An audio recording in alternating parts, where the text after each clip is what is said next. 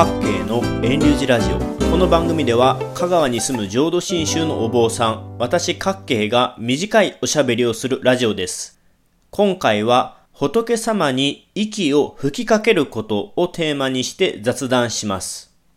前回と前々回の106、107回目は寺の門をテーマにお話ししました。今回は3週続けて私の祖父の言葉を紹介します。私の祖父はどういうわけか仏様に灯すろうそくを消すとき火を入れるという言い方をしていました。普通火を入れると言ったら火をつけること、点火することを意味しますが私の祖父は不思議なことに仏様にろうそくや線香をお供えするときも火を入れる。ろうそくの火を消すときも火を入れると表現していました。私にはその心はまだわからないのですが、前回前々回と祖父の言葉を紹介していましたら、ふと火を入れるという祖父の言葉が思い出されました。それで言いますと、とんち話で有名な一休宗純さんが思い起こされます。室町時代に生きた一休さんは5、6歳の頃に京都の安国寺に小僧として入ります。ある時、一休さんは仏様に灯されていた火を消すために息を吹きかけてしまいます。すると、和尚さんから息で吹き消すとろうそくの向こうの仏様に息がかかって失礼だぞと叱られました。次の日の朝、全員が仏様の方を向いてお勤めをしているのに、一休さん一人だけが仏様に背を向けてお経を読んでいました。和尚さんがお経をあげるときは仏様の方を向かないと失礼だぞと叱ると、一休さんは仏様に息がかかっては申し訳ないので、後ろを向いています。と答えました。とんち話で有名な一休さんのろうそくの日にまつわる面白いお話です。皆さんもご存知でしょうが、お仏壇やお墓で仏様にお供えしたろうそくの火を消すときは、息で吹き消さないのがお作法です。それは何でかと言いますと、私たちの口は不浄と言いますか、時に濁ったりするからです。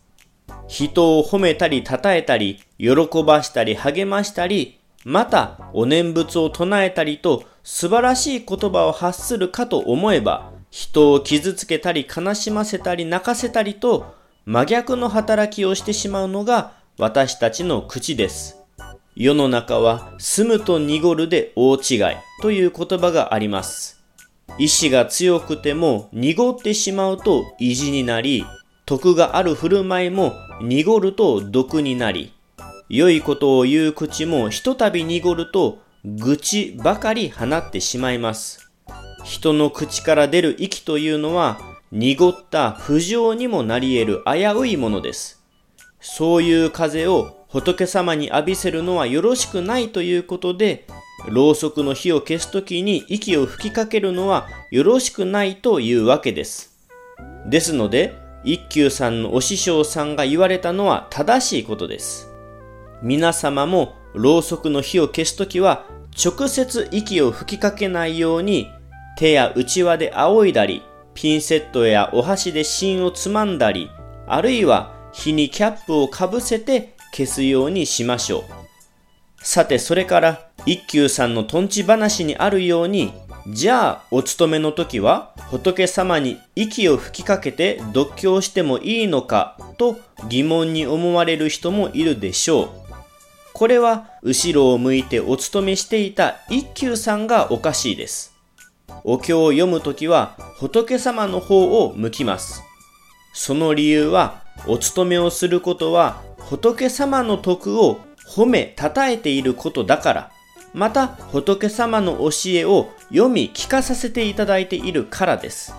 仏様が私たちのために伝えられた尊いお言葉なのですから、いくらこの私の口や心が濁っていたとしても、そのお経を読む口から出る言葉は仏様の清らかな功徳なのですから、仏様に対して失礼だとか、息を吹きかけてはいけないとか、そんなことはありません。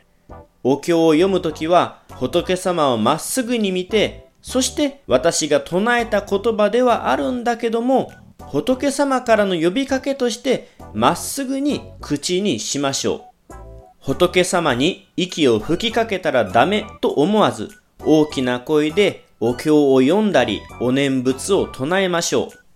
う。2021年10月19日は、仏様に息を吹きかけることをテーマにお話ししました。来週もまた聞いてくださいな。各系の遠慮寺ラジオは、ポッドキャストでも配信していますので、レビュー、評価、登録してくれたら嬉しいです。さて、最後に余談ですが、2020年、2021年は新型コロナウイルスが流行って、お坊さんも皆様もマスクをつけて仏事に臨むことが当たり前になりました。当初はマスクをしてお経を読むのは難しいのかなと思っていたのですが、すぐに慣れました。むしろマスクがあった方が一休さんのようにお経を読むときに仏様に息を吹きかけたら失礼じゃないのって思う人にもぴったりなんじゃないのかなと思いました。